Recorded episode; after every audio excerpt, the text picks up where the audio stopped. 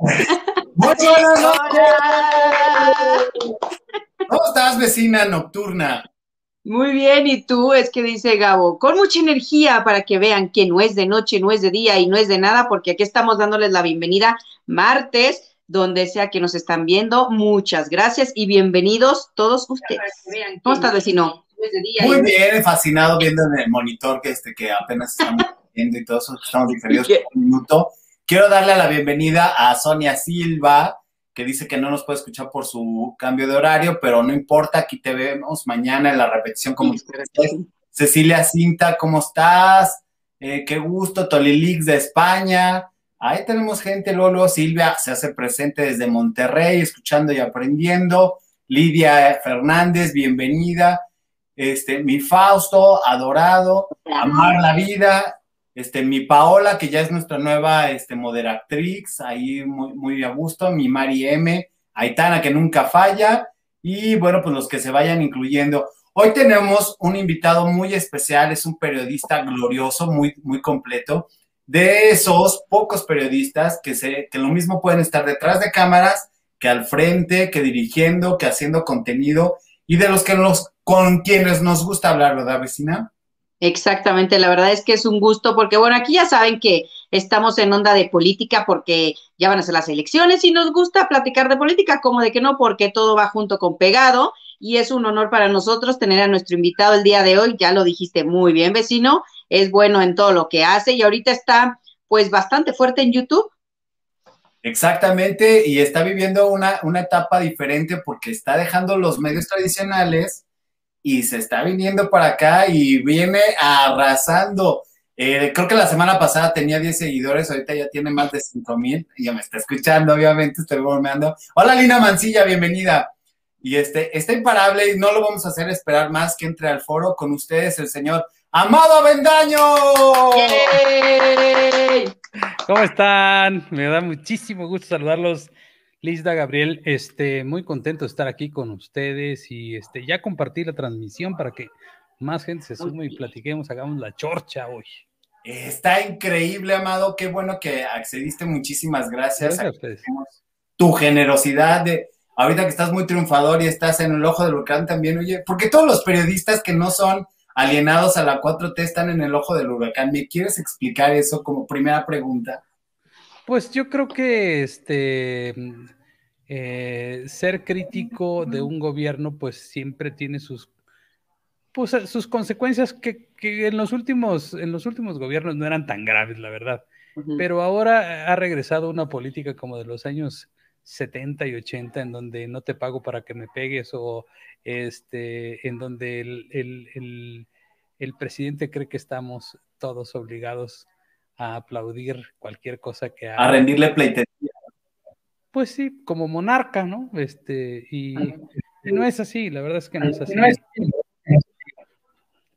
Pues sí, exactamente. Bueno, como ustedes saben, pues Lisa Malacón siempre me acompaña en estas bonitas entrevistas y todo eso. Y entonces, pues nos vamos a, nos vamos a ir suavecito primero con la trayectoria de, de, cómo surgió, de dónde viene, y vamos a enterarnos, y luego ya nos vamos a hablar de la política. ¿Les parece bien? Sí, sí.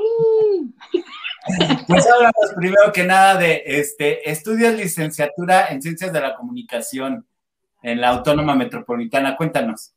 Sí, este, cuando no existía la carrera de comunicación en Chiapas, yo me vine a estudiar aquí a la Ciudad de México, en la UAM Xochimilco. Ahí hice mi este, licenciatura. Este, y pues ya me quedé aquí en la Ciudad de México prácticamente, con excepción de dos etapas en las que me he regresado a Chiapas. Este, pues ya no me quedó otra que aquí porque yo conseguí chamba antes de terminar la carrera y pues ya empecé a caminar por aquí. Claro. Oye, pues quedó muy ad hoc porque luego aparte, desde que empezaste con la carrera de comunicación, hiciste una maestría en administración pública y política y ahí aquí platícanos eh, ¿Por qué de estar en comunicación? ¿Siempre fue tu, tirada a la política? ¿Por qué no. estudiaste, por ejemplo, política? O, aquí me vas a responder que te este, Mira, creo que, o sea, mira, yo estudié comunicación, pero hace mucho tiempo. Entonces, la maestría la hice en dos, entre 2010 y 2012 en el TEC de Monterrey, becado.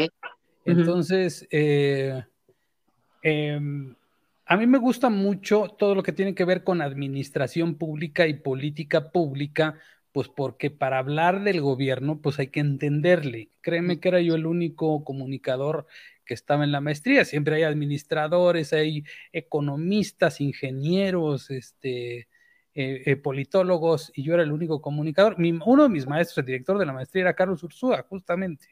Mm. Este, y además, como yo trabajaba en el TEC, y además Carlos era mi vecino de, o sea, de vecino de oficina, así de que mi oficina estaba aquí al lado de la de él, pues un día fui y le, le dije, oye, Carlos, fíjate que no entiendo un carajo y me va a dar mucha pena que siendo funcionario del TEC, siendo tú mi maestro y mi vecino, pues voy a reprobar tu materia, ¿verdad? Que era macroeconomía. Dime qué hago, o sea, y entonces ya me dio un libro que por aquí tengo todavía el Krugman, que me dio el de el premio Nobel, este, y me dijo, mira, chútate primero los resúmenes, y si no le entiendes, este, empieza, regresa a los capítulos, pero si le entiendes a los resúmenes, te va a ir mejor. Porque Carlos era un, tipo de esos que te enseña una cosa y te pregunta otra. ¿no? Te pregunta, te, te habla de, por ejemplo, de la cantidad de circulante que hay en la, en la economía mexicana, cómo está la estructura del Banco de México, cómo es este, qué cosa es el Producto Interno Bruto, el Producto Nacional Bruto, cómo se conforma. Y la pregunta que te hace es, dígame usted si puede o no dolarizarse la economía mexicana y por qué este, justifique por qué sí o por qué no es conveniente. Dices, ah, chinga, pues eso nunca me lo dijiste. Pues sí, pero tienes que tener un pensamiento abierto para decir, con todos los elementos que me diste, cómo yo razono una respuesta como esa. O sea, sí se este, preparó para la política, exactamente, dices una... Para la, política, para la política pública, que es diferente a la política partidista. La política pública tiene que ver con de cómo se administra los dineros, cómo funciona, por ejemplo, esto de la aprobación del presupuesto, cómo funciona las instituciones del Estado, la Auditoría Superior de la Federación, cuál es la diferencia con la Secretaría de la Función Pública, cuáles son sus funciones, cómo se manejan los tres órdenes de gobierno, los poderes, todo eso que tiene que ver con cómo funciona el Estado, ¿no? Y cómo tiene que ver este, muchos factores para que las cosas funcionen y no con un pinche librito de economía moral que está lleno de, dogmas eh, ideológicos, eh, te quieren eh, imponer una forma de pensar y de hacer la economía que está quebrando el país, ¿no? Este, por algo, Carlos Ursúa renunció. Yo decía en el programa de radio, cuando estaba en, en Fórmula, que si yo hubiese presentado, me acuerdo que lo dije y lo puse en un tuit, que si yo hubiese presentado como tarea de la maestría un plan nacional de desarrollo como el que publicó el presidente, Carlos Ursúa me hubiera sacado a patadas de su salón y días después terminó por renunciar, Carlos. Este, era buen maestro, Carlos era muy buen maestro, y este, y era una, quizá uno de los pocos este, funcionarios en los que yo confiaba en esta administración. Y cuando se, cuando renunció, pues me di cuenta por qué había renunciado y pues sí, tenía mucha razón. Totalmente, totalmente, pero ya llegamos allá. ¿Cómo fue que llegaste a ser director de información de la Cámara de Diputados? Ah, por invitación de una queridísima amiga que era periodista y que fue nombrada directora general de comunicación, Alicia Cárdenas, que trabajamos juntos con Ricardo Rocha en Detrás de la Noticia desde hace muchos años, este, cuando empezó con el proyecto Ricardo. Ahí conocí también a Carlos Loret, conocí a Enrique Hernández Alcázar del Hueso, éramos compañeros de trabajo ahí, este, y pues muchos otros reporteros que han estado este, ya curtidos, digamos, en estos ámbitos de, la, de los medios de comunicación. Oye, después de ahí te fuiste, después de ahí te fuiste a Notimex, ahí fuiste asesor de la dirección general y cuéntanos, o sea, de ahí te jalaron o tú decidiste participar o cómo llegaste a Notimex. Pues terminó la, terminó la legislatura, y este, ah, me fui antes al CONAFE, al Consejo Nacional de Fomento Educativo, al área de comunicación. Este, maravillosa experiencia recorrer el país con estas figuras educativas que se llaman, que son la gente que le da educación a los niños de las comunidades rurales que de, de poquititos habitantes, que son, son escuelas multigrado. Maravilloso, es una experiencia maravillosa. Y de ahí cuando salí de de CONAFE, este, hablé con Sergio Uceta, que era el director de Notimex, y me invitó a colaborar con él ahí en la, en la dirección general. Este, y estuve un ratito nada más porque de ahí me volvieron a jalar del Saltec de Monterrey en 2009 y me fui como director de comunicación y relaciones institucionales del TEC de Monterrey en la zona metropolitana del Valle de México. ¡Wow! Vamos a darle un poquito de, juego a la gente que se está integrando al Bacanal de las Estrellas. Ramiro Sánchez, Amado, te felicito por tu carrera y críticas al señor de las canas. Me encanta. Este, estoy contigo y en contra de la cuatro tontería y del habla en las mañanas, dice Ramiro Sánchez. A quien le guste suscribirse al canal de Amado, Carol Beagle, está poniendo ahí tu bonito canal de YouTube. me encuentra como Amado Vendaño. Exactamente. Y también suscríbanse al canal de, de Lisa Malacón que va empezando y ah. necesitamos llegar a... De una vez. De una vez, tú muy bien, Amado para que mi vecina también pueda hacer en vivos desde su celular, es lo único que le preocupa. no es cierto, yo sí quiero muchos seguidores, pero yo quiero así como Amado que de un fin de semana al otro ya tenga así. Sí, nada más que tendrías que hacer este, en vivos como lo hace Amado. Suscrito, ¿eh? Suscrito. Eso es todo, muy bien. Muy bien, ahí está. Muchas gracias. Así en caliente.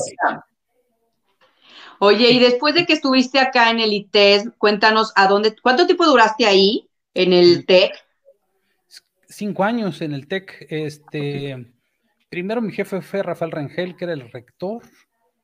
Este, después fue ah, Otto Granado Roldán, que, que fue jefe de prensa de la Presidencia de la República, gobernador de Aguascalientes, embajador en Chile y subsecretario de Educación, luego secretario de Educación hasta la, hasta la administración pasada. Él era mi jefe ahí en el TEC, en el Instituto de Administración Pública del TEC. Este, y después llegó Alejandro Puárez, que había sido secretario de Gobernación de Felipe Calderón a dirigir la escuela de gobierno y me dijo, vente conmigo. Y entonces ya me fui con él.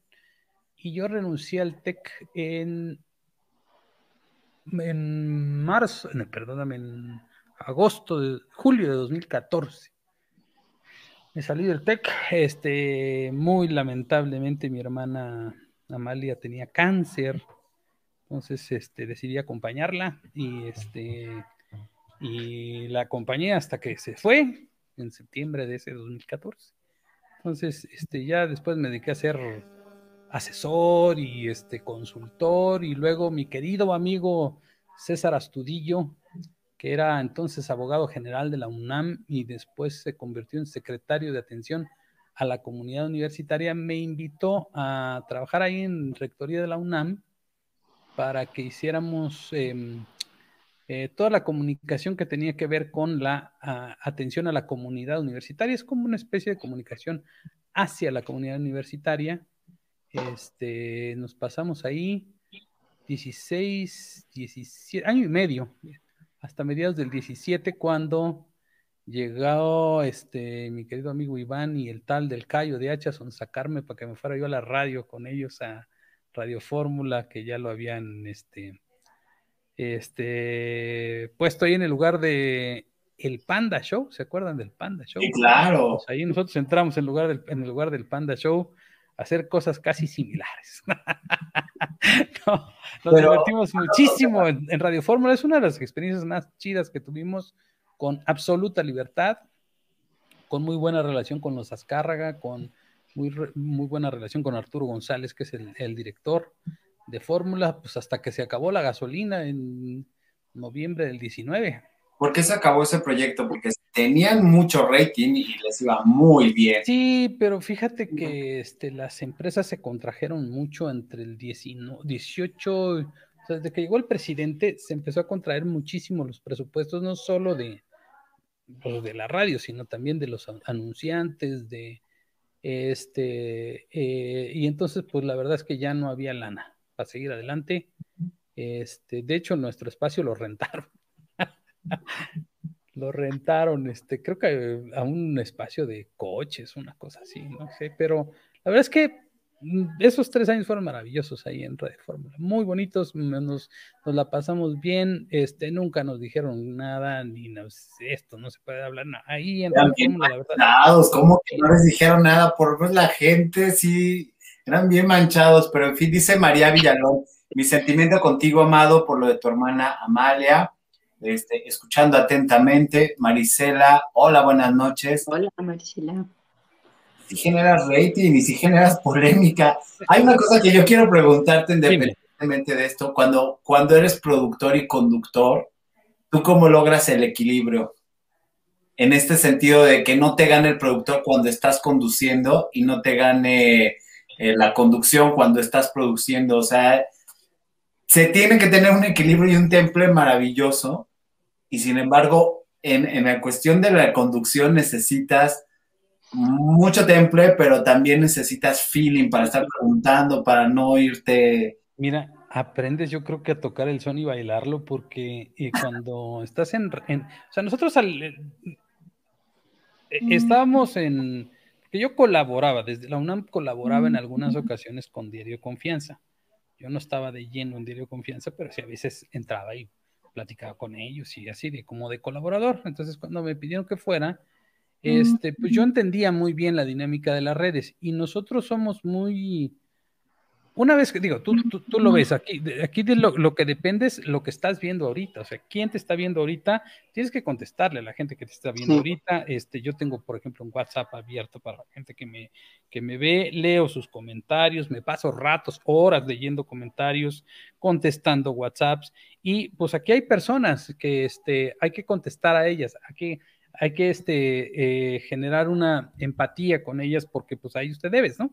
Entonces, este, eso te hace un poco más fácil el, la, el, vínculo. Y em, muchas veces lo que hacía es que buscaba cosas en el teléfono. En la cabina tenía dos personajes eh, extraordinarios, que es Uriel Islas y Pepe Rodríguez. Pepe Rodríguez era, este, eran... Eh, em, las personas que detrás en la cabina este, te mandaban el anuncio, te mandaban este, al corte, ellos este, coordinaban, digamos, el programa eh, al, aire en vivo. Este, chavos, muy buenos seres humanos, extraordinarios.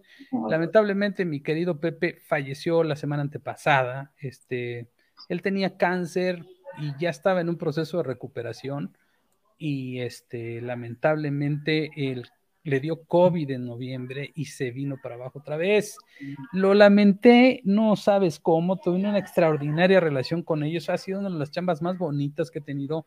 E, es un ambiente muy padre de veras ahí, cuando menos nosotros en Radio Fórmula nos las pasamos padrísimo con la gente. Eh, la empresa siempre nos, nos, respaldó en todo. Este, ah, eh, cuando tuvimos broncas, cuando tuvimos problemas, este, estuvo del lado nuestro. Es una empresa, no sé, la verdad es que muy bien con nosotros. Este, me encantaría algún día regresar a trabajar a Radio Fórmula porque se chambea muy bien con ellos. Oye, y después de Radio Fórmula hiciste diálogos y después te fuiste a Efecto TV, ahí como conductor. Marta Reyes, Me invitó, Marta Reyes me invitó a conducir con ella un ratito. Y después este, se terminó su proyecto, ya pues, salimos, este, y ¿qué fue eso? 18, no me acuerdo, creo que sí fue 18. Se terminó después eh, la maldita hora en, Radio Fórmula y pues ya nos quedamos eh, con Diario de Confianza de lleno. Ah, y entonces yo empecé en enero del 20, empecé las 500 noches y le puse 500 noches porque el día que inicié, que fue el 20 de enero del 20, faltaban exactamente 500 días o 500 noches para el 6 de junio, que es el día de la elección, y este, porque me gusta mucho Joaquín Sabina, también. Ahorita que hablas de, armar vínculos, eh, bueno, pues hay Carol Beagle, muchas gracias, nos está apoyando ahí poniendo tanto tu canal como el de Lisa como el mío. Bueno, el mío aquí, obviamente, pero este, eh, también dice Flor González, buenas noches, buen invitado y excelente, inteligentes preguntas de los conductores. Ay, gracias, Flor. vamos a volar, Flor. Gracias por la flor. Este, Carlos Riga está diciendo, escriban sus preguntas para modo, aguántenme tantito, sí les vamos a dar chance, pero queremos pasar por toda la trayectoria antes de, para, para que quienes no lo conocen, sepan por qué el señor habla con tanto conocimiento de causa. Cris Ahumada dice, saludos, siempre un gusto verte y escucharte, y Ah, los sí. comentarios excelentes. Es de la banda del WhatsApp. Ah, ya los conozco a todos de uno por uno. Voy a, voy a tomar tu ejemplo, voy a tener un canal, ya, te- ya te lo había dicho cuando platicamos, voy a tener un canal de WhatsApp para, para hacerlo. Dije, creo que me acabas de inspirar para hacer algo al respecto y mañana lo haremos. Sale una foto de la y una pared de los seis meses están entre, no entendí, Aitana. No, tampoco yo lo entendí, ¿eh? No entendí. Yo creo que están en sus temas porque estos señores son multitask, entonces se ponen a, contar otras cosas y luego intervienen con el tema en punto exacto y dices, ¿de qué me están hablando? Ah, sí, claro. Son geniales. Escuchando, ahorita está en político. Felicidades, Ok. Todi, por tener una mente brillante.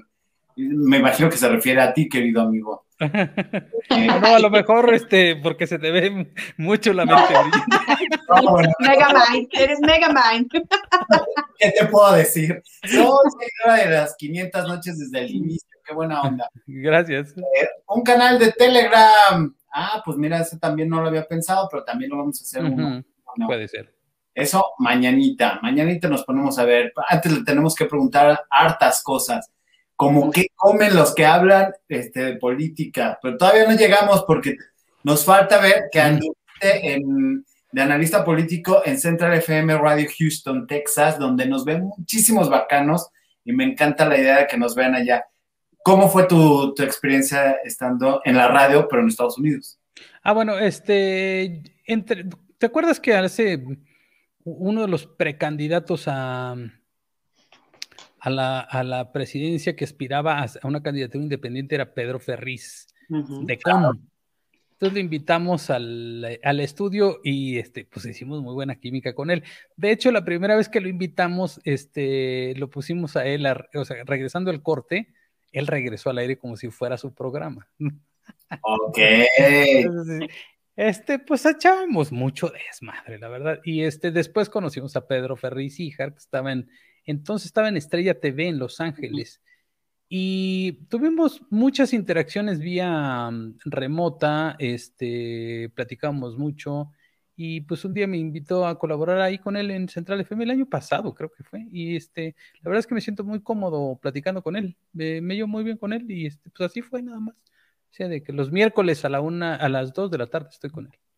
Oye, también haces una colaboración con un canal de YouTube, pero en Chiapas, ¿no? Con una chica. Que- Sí, no, ese es mi programa. Este, yo lo, es que como soy chiapaneco y tengo este mucha ascendencia ya, porque me llevo muy bien con, o sea, nunca he dejado mi pueblo. Yo soy San Cristóbal de. Este, entonces, este, se me ocurrió hacer un programa para Chiapas y va jalando bastante bien, ¿eh? Me, este, me, me gusta mucho la, la audiencia, los temas, como los tratamos. Madeline Villafuerte, que este, no es familiar mío, se apellida como yo, pero no es mi familiar. Este, y mm, es, es un programa bastante ameno. Tr- Tratamos casi siempre un tema nacional y dos locales. Y este, Mm. casi todos están vinculados todo el tiempo, por casualidad, pues siempre están vinculados. Este, se llama Idea y Pues, que es una expresión, un modismo muy chiapaneco, el Idea y Pues. Ok. Sí. Y de ahí te fuiste para, para ADN. Y de ahí, pues, No, en ADN fue el año pasado con el Jaguar, con Armando Ríos Peter. Este, hablamos con Luciano Pasco. Teníamos un proyecto mucho más ambicioso que una mera colaboración, pero la verdad es que la pandemia mató muchos proyectos, entre ellos ese, y estuve un año ahí con ellos, pero este, este año pues decidí que ya, ya no seguir en, en- en ADN porque eh, implica también un esfuerzo y este, quiero dedicarle más tiempo a esto que es un proyecto eh, más nuestro, ¿no? Este, y pues Claro. en esta situación hay que ponerle mucha atención, ¿no? totalmente. Ahí Oye, tampoco me dijeron nada nunca, ¿eh? O sea, digo, a lo mejor porque tengo muy buena relación con, con, este, con Luciano y con la gente, y muy amables todos, ¿eh? Sí, muy, muy amables, Alejandro es- y este, el Manuel López es San Martín. maravilloso. Sí, me, me llevé muy bien con. Pero, pero no quiero hablar de eso. No, no, tú no. No salí muy bien, que digamos, y menos que Patricia Chapoy. Oye, este, Diario de Confianza es tu proyecto, pero a últimas fechas pasó algo. ¿Por qué dejó, por qué dejó la, la, transmisión? ¿O qué, qué, fue lo que pasó? A ver, mira, este Diario de Confianza, bueno, este eh, es una plataforma digital que requiere un esfuerzo, este, que ya no puede seguir con el mismo modelo que tenía antes, porque pues, las circunstancias son muy distintas. Y en lo que decidimos es ponerle un alto en, para reconfigurar la plataforma como tiene que sobrevivir, pero el ejercicio que yo decidí hacer es, seguir en mi, mi, proyecto personal, que es eh, las 500 noches en, a través de mi canal de YouTube, este, porque no sé cuándo vamos a regresar con exactitud, no sé cuándo vamos a regresar a hacer eh, diario de confianza y bajo qué modalidad y bajo qué esquema. Y la verdad es que esto es para mí casi una terapia, entonces este, quedarme callado hasta dos semanas me genera este y, ansiedad. Este, entonces, para mí es un ejercicio y consensuamos con Iván, con Cayo, que pues yo, yo me seguía por aquí mientras esto este, vuelve a fluir. Oye, Amado, vamos a ver qué nos dice el público y ahorita yo tengo una pregunta un poquito más personal. A ver, producción, gracias. Carlos Ramírez nos dice, saludos a todos y en especial al invitado de lujo que tienen. La verdad es que sí. Carol nos está dejando aquí otra vez el link para que todos vayan a seguir a Amado, pero rapidito. Ahí le pone y no hay problema, los redirecciona. Oscarín, ¿cómo está? Saludos, Brenda. Ya vino Don Ángel y en estos días va a regresar, efectivamente, en ocho días exactamente. Exactamente. Carlos Ramírez nos dice, empiezo a seguir tu canal, Gabriel, soy fan de Amado y sus programas. Pues eh, excelente, Carlos, muchas gracias. Y sigue también a la vecina, por favor, búsquenla como Lizda Malacón Está maravilloso, habla de novelas y series, pero desde otro punto de vista. Oye, pues aquí dice Gael, pregunta de todo el equipo de DC, quien tiene canal de YouTube. O sea, de todo el ah. programa de, ajá, de quién tiene canal. Este, para María José creo que tiene canal. Este. Ay, no sé si callo. no sé. Este. La verdad es que no. Luego lo averiguamos, no te pures, Amado. Si quieres, te, salvo una pregunta. Te salvo con esta pregunta. Brenda dice: Saludos, Amado. Ya sabes que te seguiremos al canal que vayas. Inviten también a don Ángel Verdugo. Me gustó la mecánica del programa. Saludos a los conductores. Muchas gracias, Brenda. De hoy en ocho está don Ángel nuevamente acá porque ya estuvo. Kings Palacios nos dice: Tipazo, Amado. Ah, sí, tu amigo Norberto Elizarraras. Es ya muy habitual. Oye, Amado, yo quiero preguntarte algo. Con tanto trabajo, ¿tienes tiempo para la familia? ¿Qué te gusta hacer en tu tiempo libre? Si es que seguramente te lo haces, pero ir a cenar, ir al cine, o sea, ¿qué es, qué es tú? ¿Leer un libro o, leer revistas? No sé. Estar encerrados como gallinas, eso, desde hace un año, este. Nosotros vivimos felices encerrados. Aquí no salimos para nada. Yo no sufro con la cuarentena, ¿va? Dices, yo no sufrí. Yo la paso maravillosamente en mi casa. Este, aquí estamos encerrados todos y nos los llevamos maravillosamente bien. Y este, por mí que siga la pandemia 15 años, no, es cierto. Mi mamá, dice, exactamente lo mismo, concuerda contigo, dice, es que qué afán tuyo de querer salir, me estoy volviendo loco, o sea. Te juro que a mí me dio el mal ese de la cabaña que le dicen, ¿no? De que cada vez que salgo, pues voy al estudio de DDC o algo que sea este, indispensable. Ahora mi mamá que anda aquí en la Ciudad de México, los domingos voy a verla allá a la, a la casa de mi hermana, pero pues la casa de mi hermana es amplia, entonces tenemos este, suficiente distancia. Hace más de un año que no la abrazo, este, y ha estado aquí desde diciembre, entonces, este, pues he aprovechado que está aquí para verla, cuando menos, y platicar con ella. Claro. Pero que salgo muy poco, la verdad es que salgo muy poco. Pero no, perdóname, este, De, de, entrada Paola te está chuleando tu bonita blusa. Ah, muchas gracias, a tu orden. A tus órdenes todo, mi Pau. Muy importante para las mujeres, no, importa las ideas en este Oye, es que mucha gente, yo también de repente digo, pues es que ¿por qué se histerizan? Digo, yo no es que saliera tanto, digo, de repente hoy salí a hacer unos pagos y eso y dije, ay, muy feliz y se me olvidó el cubrebocas, ¿no? Es lo único que como que dices, ay, demonios, y te regresas al carro, ¿no? Pero pues sí, igual es disfrutar la familia, disfrutar tu casa, ¿no? Porque como que mucha gente, pues sí, a lo mejor es como muy complicado, pero sobre todo cuando trabajas tanto tiempo fuera, pues gozas estar con la familia y con los seres cercanos, que es lo que tú nos estás comentando. La neta sí, me la pasas bien chido. Muy padre. El vecino, aprende amado. Yo pensaría que, bueno, con todo esto que platicas en tus videos y todo eso para los bacanos que nos están viendo. Gracias, María Ramos. Invitado de lujo, muchas gracias por tu generosidad, te lo agradecemos. Gracias. Este, yo imaginaría que, están pues otros eruditos, otros señores políticos y de repente alguien habla de Ninel Conde y, pues, nadie, y todo el mundo lo ve como raro, o sea, me imaginaría una cena perfecta así, pues, no sé, con, con otras personalidades, vinito, este, carnes frías, etcétera. No, o sea, eso tampoco lo, acostumbras. Mm, o sea, cuando eh, ahorita, ahorita no, ¿no? Este, anteriormente, pues sí, con los amigos, este, eh, pero ahora creo que ya los amigos de antes ya no son los de ahora. Este, híjole, Casi no. Bueno, te voy a decir, te voy a confesar algo aquí, yo no bebo. Este, y soy muy exquisito para la comida, entonces, este, casi así que salir a comer o salir a, pues, a lo mejor un café, ese sí soy súper cafetero. Mira, este, tengo una, una, una taza. Ay, qué bonita tu taza. De, a ver, de San Andrés La Raíz, Chiapas. Este, esto me la, esta me la regaló una amiga. Eh, estos son de Boca Chiapas, así se llaman las tazas. Me la regaló este, una amiga que se llama Ana Elisa Aguilera, que es comunicóloga también, me lo regaló cuando fui a, me tocó ser eh, moderador del debate de candidatos a gobernador de Chiapas en 2018 y mm. me regalaron esta taza, ella me la regaló, me gustó, una, es la taza que más me gusta, la verdad. Está muy bonita. Sí. Con nombre y todo. Soy, soy muy cafetero, eso sí, soy muy cafetero. Me parece muy bien. Oye, eso es a lo familiar. También tienes grandes amigos como Ariel Mautzazos. Sí, Mautzazos, que eh, siempre es, se pronuncia así como muchachos. Es okay. Mautzazos. Yo creo que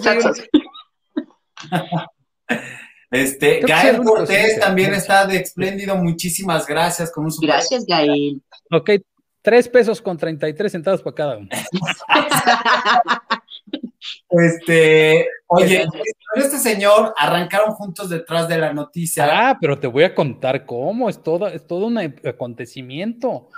Ariel es más chico que yo.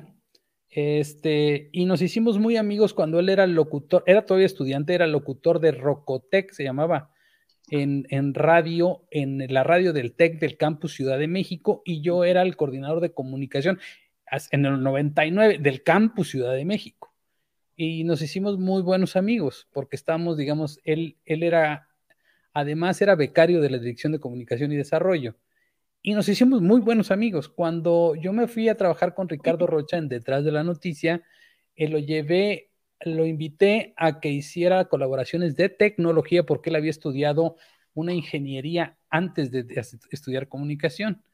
Este, o sea, era mayor de mayor que sus compañeros, pero menor que yo. Entonces, eh, Ariel un día se fue a colaborar con nosotros. De hecho, Carlos Loret conducía los noticieros de fin de semana en Detrás de la Noticia. E, este, y entonces ahí llegó eh, Ariel y luego Ricardo Rocha le gustaron sus colaboraciones y lo me, creo que lo empezó a meter los viernes, si no me acuerdo, ah, mal recuerdo, a colaborar ahí. Pero Ariel siempre es muy chispa, muy, muy movido y yo tenía muy buena relación con él desde entonces este, y se abrió camino solo. Una vez me dijo, ¿sabes qué? Este, en aquella época, fíjate, era 2001, me dijo, ¿sabes qué? Este, que me voy a ir de vacaciones a Nueva York, eh, pero no ha salido mi pasaporte, mi visa. ¿Tú crees que Ricardo me quiere echar la mano y pedirme una visa a la embajada? Y dijo Ricardo, mira, ni le pagamos, Así es que, este, pues cuando menos eso le podemos echar la mano. Entonces, le sacan una visa de periodista. Pues así se le mm. entregaron de volada. Entonces, aquel se fue feliz de la vida, muy agradecido siempre a Ariel, y me dijo, mira, cualquier cosa que necesite en Nueva York, ahí estoy, tú sabes dónde localizarme. Este, llevaba sus, en aquella época un ladrillo celular este, en qué, hotel y todo eso. Y entonces un día amaneció y me habla el productor, que era Daniel Robles, y me dijo, ¿dónde está Ariel? Dije, este, pues en Nueva York, pero ¿en dónde, güey? ¿Por qué? Enciende la tele, cabrón. Se está, está, un avión se chocó en una de las Torres Gemelas, le hablaron en chinga y Ariel Muzazo fue el único periodista mexicano que narró en vivo la caída de las Torres Gemelas en Nueva York. Así se estrenó como periodista.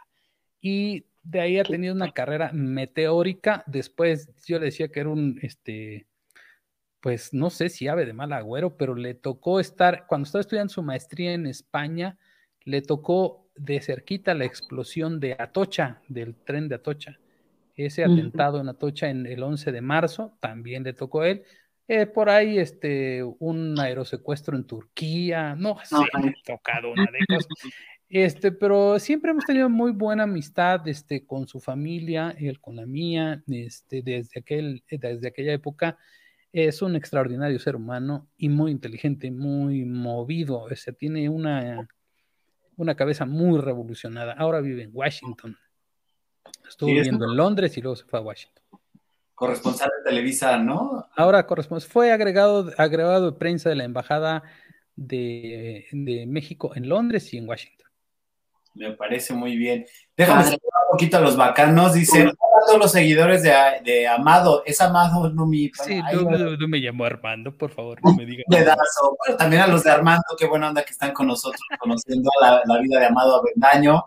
Este, Carlos Ramírez dice, qué bonitos ojos de Lisa Magacón. por favor, repetir el nombre de su canal? Sí, mi vecina está hermosísima y guapísima y muy inteligente. Este, tu canal, vecina. ¿Ya? Lisa Malacón, así mero como me llamo. Aquí cuando termine, aquí, así. Así mero. Allí me encuentran. Y respondemos todo, vecino, ¿verdad? Así como Amado, nosotros también estamos todo el tiempo, no tanto tiempo, porque pues nuestros comentarios no son tantísimos, pero siempre estamos ahí este, contestándoles bien y bonito. Es que la vecina va empezando, pero es adorada. Apoyen el canal, dejen su like, comunidad y todo eso. Este, Chapistrana dice, invitadazo de lujo que tienen hoy, bien por invitar, Amado. Pues sí, no, mejor, mejor por él que nos dijo que sí inmediatamente. Eh, justamente estábamos hablando, eh, yo a él lo escuchaba porque mi mamá sí es muy asidua y todo eso. Mi mamá dejó de ver novelas, entonces empezó a ver el YouTube, pero se hizo adicta al YouTube y a todos los youtubers y ella me decía de, diarios y todo el rollo, entonces yo siempre lo oía y en una de esas que lo estaba oyendo mientras yo estaba haciendo acá mis cosas de, marketing digital, escucho, este, oye, gracias Alma Lilia, perfecto, muchas gracias. Mira, ahí ya nos toca de 33. Ya te dijo, ya te dijo también que tú como diputado sacando tajada, Amado. Y luego, es tarde, dice Amado. Pues dice, oigan, dígale Amado que no le pierdo. No le pierde. Este, que monetice también. Y yo, pues sí, ahorita le decimos. Este, dice Carlos, ya, gracias, ya me suscribí, perfecto. Gracias, ah, Carlos. El caso es que yo estaba escuchando la voz de Amado y de repente, este, oigo que dice, no, pues ya no vamos a estar aquí y todo eso. yo dije, no manches, acababa de pasar en esa semana lo que pasó con, con Ángel Verdugo. Y entonces yo así de, no puede ser. Entonces rápidamente le escribí. Por eso a todos los bacanos que nos escuchen, anoten su bonito celular y suscríbanse al canal de Amado Mandayo. Sí, Muchas gracias. Está en fa. Y le pongo, oye, pues lo que te podamos apoyar, este, todo eso, porque yo me imaginaba que solamente trabajabas para la televisión porque te había visto con, con Pedro Ferriz de hija y todo esto, pero no, no ubicaba que tenías tu o sea, no ubicaba el amado Avendaño de solista del de la tele, o sea, no, en mi cabeza no había match. Y entonces, este, de repente, pues ya yo, le digo, oye, no, pues te invito a mi canal, todo eso, o sea, si vas a empezar en redes, como, como apoyar, ¿no? Ya después vi y dije, ay, no, pero pues, ¿qué le voy a enseñar a don Clemente? sabe perfectamente cómo moverse en este, este medio. ¿Qué pasó? Te estoy perdiendo. Sí, yo también. Vecino, vecino. ya. Ya, ¿qué onda? Ya. ¿qué, ha sido lo más difícil de, pasar de, la, de los medios tradicionales a las redes? La verdad es que fue muy cómodo porque este creo que aprendí lo mejor de los dos mundos, ¿no? Este, si tú sabes que eh, cuando estás en un medio tradicional, no tienes idea de cuánta gente te está viendo en ese momento, hasta que te digan los ratings dentro de un mes, ¿no? Que te dices más o menos como cuántos te vieron, cuál es el rating que tuviste. Pero aquí lo estás viendo en este momento. Entonces esto hace que, que seas mucho más asertivo en lo que... Hay una presión adicional y esa presión nosotros nos la metimos en radio eh, transmitiendo en Facebook Live, ¿no? Este, y, y además dándole mucho espacio a la gente que estaba viéndonos a través del Facebook Live este, en, en Radio Fórmula. Y la verdad es que hicimos un equipazo, o sea, estaba, este, además de, de obviamente, de Cayo, estaba eh, estaba María José Cadena, Giotz, Alejandro Rodríguez Cortés, tuvimos a Cristina Belfu, estuvo este eh, Jiménez, Héctor Jiménez Landín, eh, ¿quién más estaba ahí? Este, habían muchos colaboradores, Rodolfo Bello, eh, la doctora Jackie que nos llevaba cosas de medicina, bueno, un montón de gente que además era un espacio tan divertido, tan, tan divertido. A mí la pasaba yo súper bien con todos ellos porque pues era como hacer un programa de, de, de redes pero en radio y con muchísima libertad, siempre con muchísima libertad. Y hubieron momentos muy incómodos, este, una entrevista que tuvo Cayo con Paula Rojas. Yo a Paula Rojas la conocí hace muchos años también con Ricardo Rocha, ella también conducía junto con Carlos Loret, este, eh, ella conducía el noticiero de mediodía.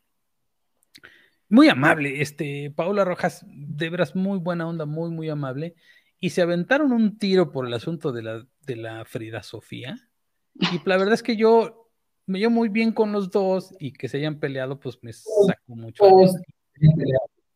Y este, pero ahí creo que Paula se enojó. Cayo es, Cayo es como Floyd Mayweather, no le puedes pegar.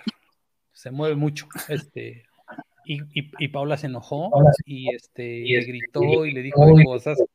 Y Cayo aguantó muy bien se las rebotaba todas, no dejaba que le pegaran, le contestaba, entonces se puso muy tensa la situación y este hasta que Paula le colgó. Ah, no. este, y ya no he visto, no he vuelto a ver a Paola. Cayo le mandó flores y Paola aventó las flores y todo. bueno, es que también entendemos a Paola, la verdad.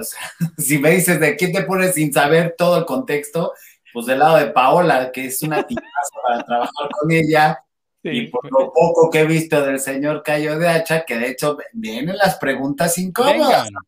Vengan, Ya, te abrazamos mucho, ya es hora de la incomodidad. Entonces, ya, suéltala. Vámonos precisamente con Cayo de Hacha, porque mucha gente se pregunta qué fue lo que pasó, porque se llevaban muy bien y de repente, pues dio como un, una voltereta, no sé si siempre fue así Cayo y lo tenía muy oculto, pero de repente como que se veía que ya ni se hablaban, ya no te quiero, si te veo ni me acuerdo, adiós y ucha, ucha, ¿no? Sí es cierto que tú y Cayo ya no tienen nada que ver o tienen una relación muy mala o no, la verdad. No, yo muy bien, la verdad. Fíjate que hay, otra de las cosas que, que, que sucedieron es que eh, Cayo, por ejemplo, con Chumel, se conocen desde hace mucho tiempo, este, y siempre tuvieron un, hasta ahora lo mantienen, un, una especie de rivalidad en, redes y todo eso, pero pues la última posada que tuvimos en, en Fórmula, pues nos tocó sentarnos juntos, ¿no? Entonces, eh, y la gente todos decía, ay, o sea, llegó llegamos primero nosotros y ya luego llegó, llegó Chumel, y lo primero que hizo Chumel fue ir a saludar a Cayo. Y entonces todo el mundo se quedó viendo decir, ¿qué se van a decir? ¿Se van a agarrar a golpes? ¿Se van a insultar? ¿no? O sea que eso es como Verónica Castro y Lucía Méndez. Ajá, se abrazaron, se abrazaron, entonces le dije, a ver, güey, les voy a tomar una foto. Entonces cuando Chupel vio que le estaba tomando la foto, ya lo agarró del cuello y lo empezó a hacer hasta... Ah. Y este, con Hiots y todo eso. Pero no, con Cayo siempre me he llevado bien. O sea, con Cayo siempre me he llevado bien. Siempre, siempre me llevo. Porque, pues, este, eh, eh, platicamos mucho este, de muchas cosas en, redes, intercambiamos opiniones. No siempre estoy de acuerdo con él y se lo digo. Eh, y él lo toma siempre bien. Lo toma siempre bien. La relación entre él y yo es como muy cordial siempre, muy, muy cordial siempre. O sea, eh, él, digamos que su parte más explosiva está en Twitter, pero... Eh, manejar un personaje, ¿no? O sea, como llevar este amor-odio hacia las personas para, para, generar esta pasión y que le contesten en contra y todo eso. Porque es, se lo digo siempre, es un provocador. Es un provocador. Y le sale muy bien, le sale muy bien, porque además, este, yo sí sé cómo hacer enojar a Cayo, pero la gran mayoría de la gente no, ¿eh? Le puedes decir. Y le vale. Lo que sí yo he visto cuáles son las cosas que sí lo hacen enojar, nunca se las voy a decir, desde luego, pero este, porque si no lo van a hacer enojar.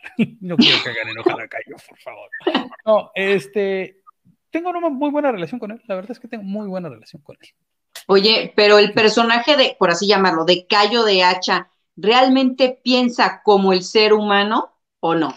O sea, por ejemplo, Cayo de Hacha sí piensa, ¿cómo se llama en la vida real? De entrada, sí piensa. Jorge Roberto Avilés Vázquez. Ok, ¿Cayo de Hacha piensa igual que Jorge o no? En, algunas, pues básicamente sí. Pero digamos que el personaje se da la, se da el permiso de, ser, de andar de abogado del diablo mucho tiempo. O sea, siempre está, este, por ejemplo, cuestiona el feminismo, este, se pone a cuestionar a quienes cuestionan a Salgado Macedonio, cuestiona la posición, este, se, le gusta ponerse en el lugar donde no, hay nadie.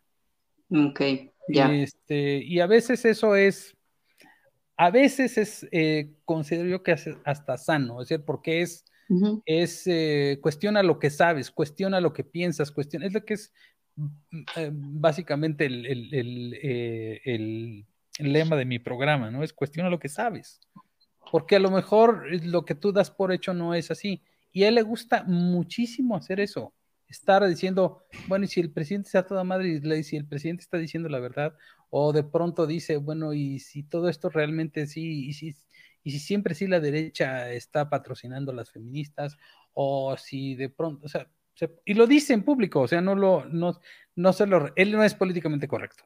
O sea, es muy incitador, por así denominarlo. Sí, es, es provocador, sobre todo en Twitter es muy provocador.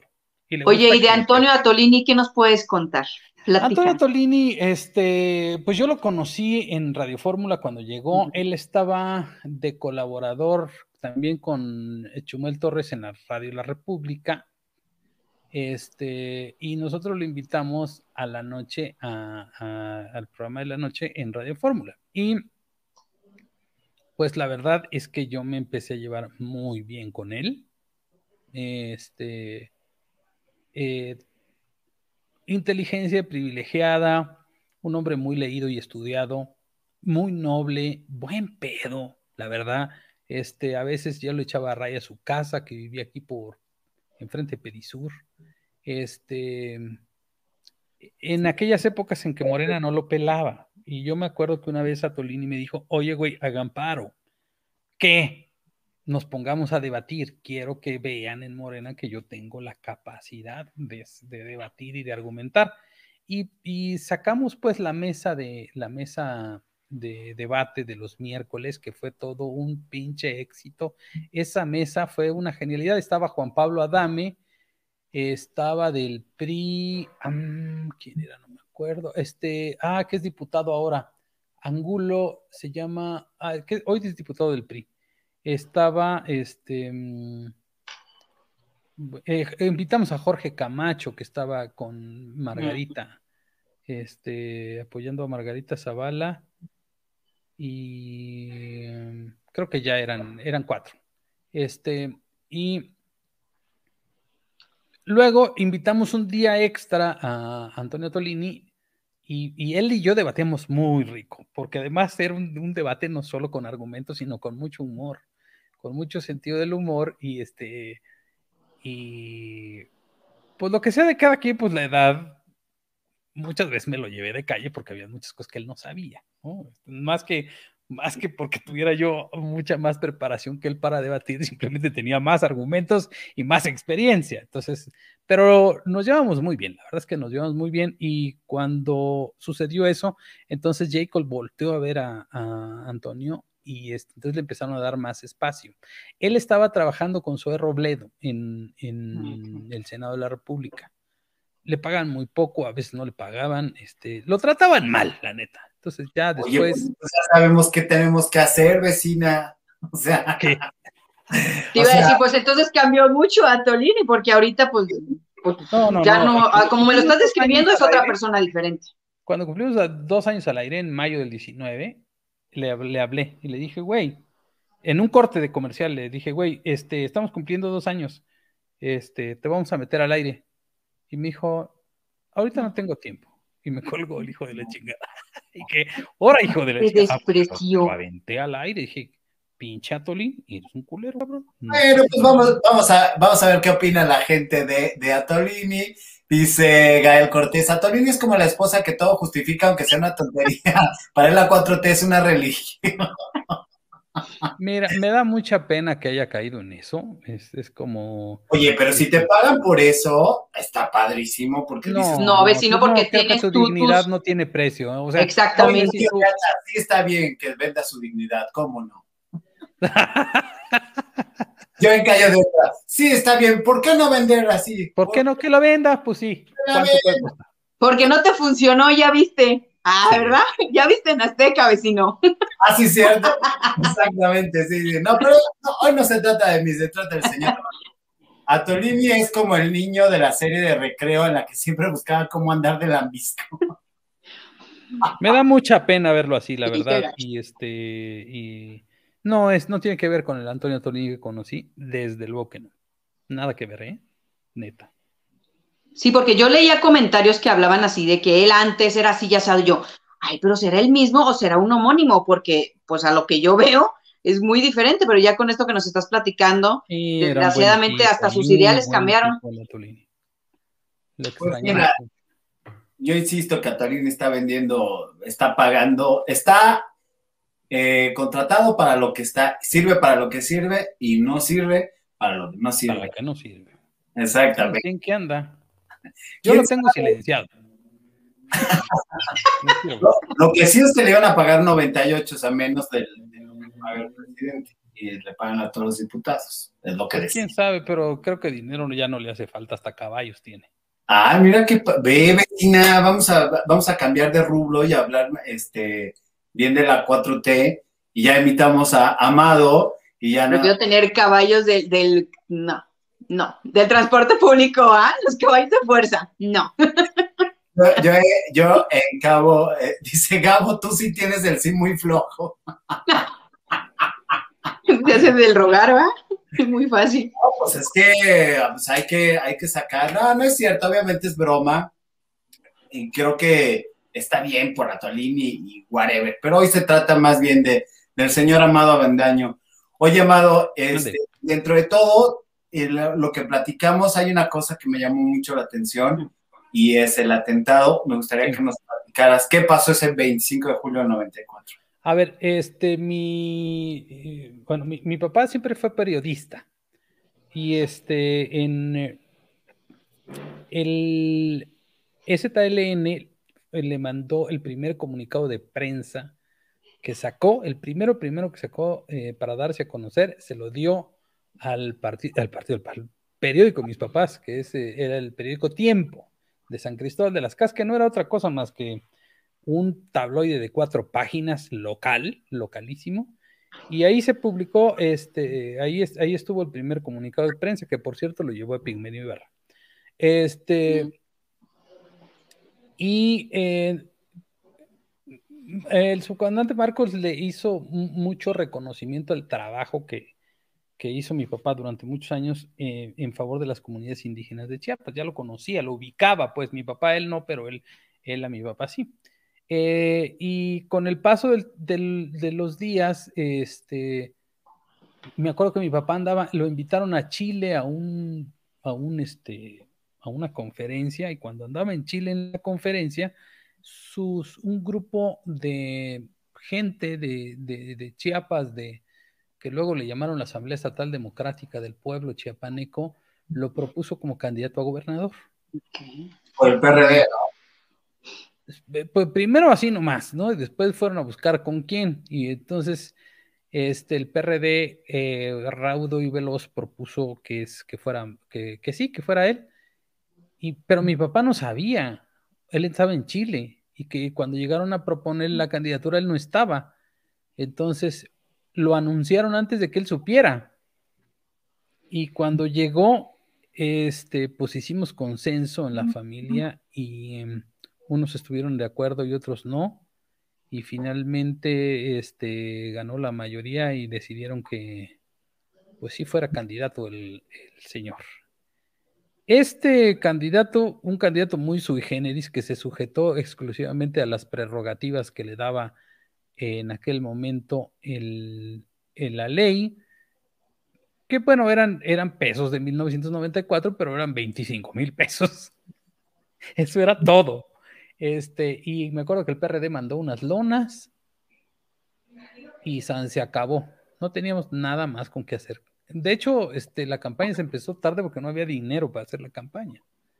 No había ni siquiera instalaciones, no había ni oficinas del PRD siquiera, ¿no? Entonces, y los montos de, dinero se daban proporcionales a la elección anterior y el PRD tenía una elección, había tenido, no sé si el 4% de la elección en la, anterior, entonces, por eso eran 25 mil pesos, era todo lo que había. Entonces, este, después ya llegaron más, llegó más lana y ya se pudo empezar a hacer la campaña.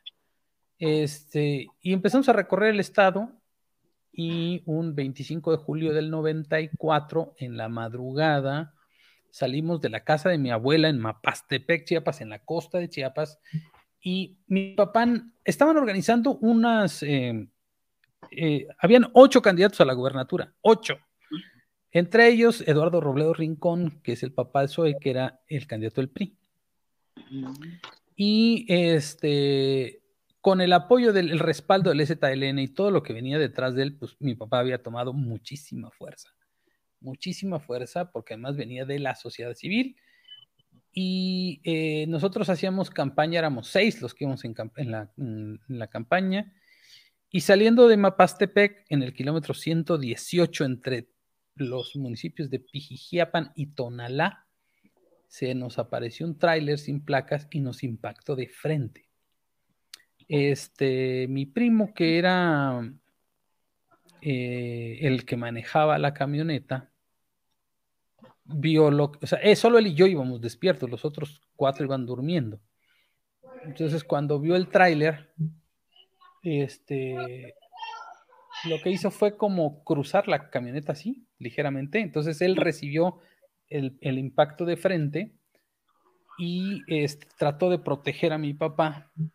Y lo, pues por la altura de chocar de frente con un tráiler y una camioneta suburban, en la camioneta se enterró y, se enterró y se, se picó y giró sobre su propio eje, cayó de cabeza, digamos con las llantas hacia arriba, pero el tráiler nos empezó a empujar y nos, nos, nos, empujó, según el peritaje que viene ahí en la averiguación previa, 27 metros más después del impacto. Es decir, una vez que se dio el impacto, el, el, tráiler siguió empujando, empujando, empujando y, nos pegó, digamos, contra el... Pues no es, el, no, es la... entre la cuneta y el, este, lo que hay del paredón de tierra que hay cuando dejó de hacer eso, pues el chofer se huyó y este, yo alcancé a salir de la camioneta. No me digan, no me, no me entiendo por qué, pero yo salí, pues no ileso, pero prácticamente ileso. O sea, no tenía un hueso roto, tenía un rayón en la cara, tenía las manos incrustadas de cristales y pues dentro de la camioneta pues era una carnicería. Todo el mundo eh, o muerto o sangrando o destrozado. Entonces, este, yo me salí de la camioneta y lo primero que traté de hacer fue sacar a mi papá, que era el... No estaba, no estaba consciente por el impacto, tenía abierta la cabeza, tenía una fractura de cráneo expuesta terrible. Este, pero estaba colgado de cabeza con el cinturón de seguridad. Entonces llegó un agente de migración, me prestó una navaja, lo pude sacar, lo arrastré y pues, me di cuenta que tenía toda esta parte del cuerpo hundida porque el, volante se le incrustó en, la, en esta parte, entonces le quebró todas las costillas y le perforó el pulmón. Entonces el hombre se estaba ahogando. Entonces, este, lo subimos literalmente en una camioneta pickup como si fuera una res y nos lo llevamos a Tonalá, que me costó tres hospitales que lo recibieran, el tercero lo recibieron y finalmente este, me hicieron firmar ahí una responsiva de que si se moría, pues este, ya era mi bronca. Pues dije, pues, ¿qué le vamos a hacer, no? Y pues ya con el paso de los años, el paso del tiempo, mi mamá, que es periodista también, Concepción Villafuerte, se dedicó a reconstruir el caso y encontró pues todas las piezas sueltas, ¿no? Este, muchos me este, dieron sus versiones de, lo que había pasado y pues sí encontramos el, al autor intelectual asociado justamente al candidato del PRI de entonces, que era Eduardo Raúl Robledo Rincón. Eh, este hombre se llama Germán Jiménez Gómez y todavía existe, es un cacique de la zona de, de la zona de, la frailesca en Chiapas, este, pues que eh, lo que querían, pues era como en los viejos tiempos, total, si habían matado a Colosio, ¿por qué no eliminar un candidato a gobernador, no?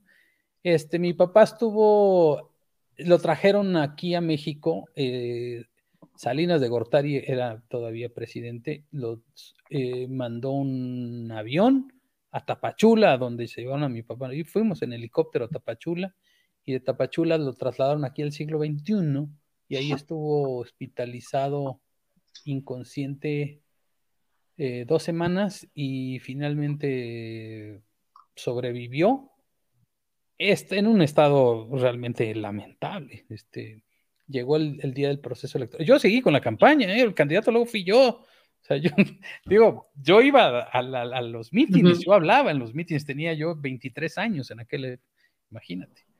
Yo era, pues no había quien lo hiciera, ¿no? Este, y íbamos nada más, una persona y yo éramos dos nada más, y llevábamos todo el equipo, y, y, este, y la gente iba, pues, ¿no? Y, finalmente, este, pues un proceso absolutamente inequitativo.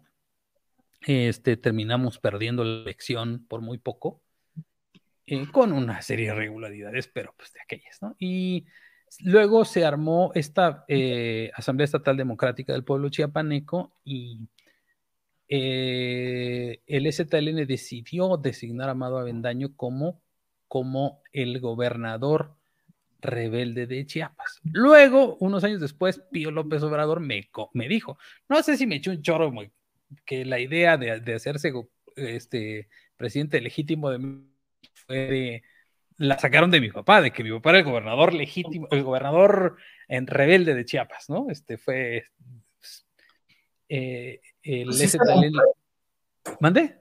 Sí se sentó un, precedente, un precedente y no me, no me sonaría ilógico que hayan tomado la idea de... Ajá, lo que me dijo Pío en aquel café que nos tomamos es que eh, dijo, no, no, no va a ser presidente rebelde, hay que buscarle otro nombre, dijo legítimo, ah, pues ese que se queda.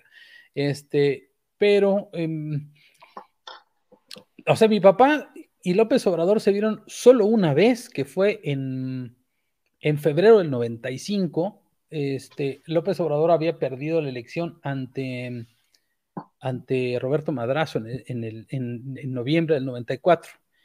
Y cuando este, mi papá fue a, Tabasco a, tramitar un amparo porque en febrero le habían librado un orden de aprehensión este, pues por cualquier cosa, por un conflicto que había habido en uno de los municipios por los que había pasado y que lo acusaron a él que le había ido a instigar, que ni se paró ahí, pero entonces se fue a amparar a Villahermosa y ahí comieron él y, López Obrador y fue la única vez que se vieron. No hicieron química, no, nunca hicieron química. Y este, y ya, esa fue la única vez que se encontraron ellos dos.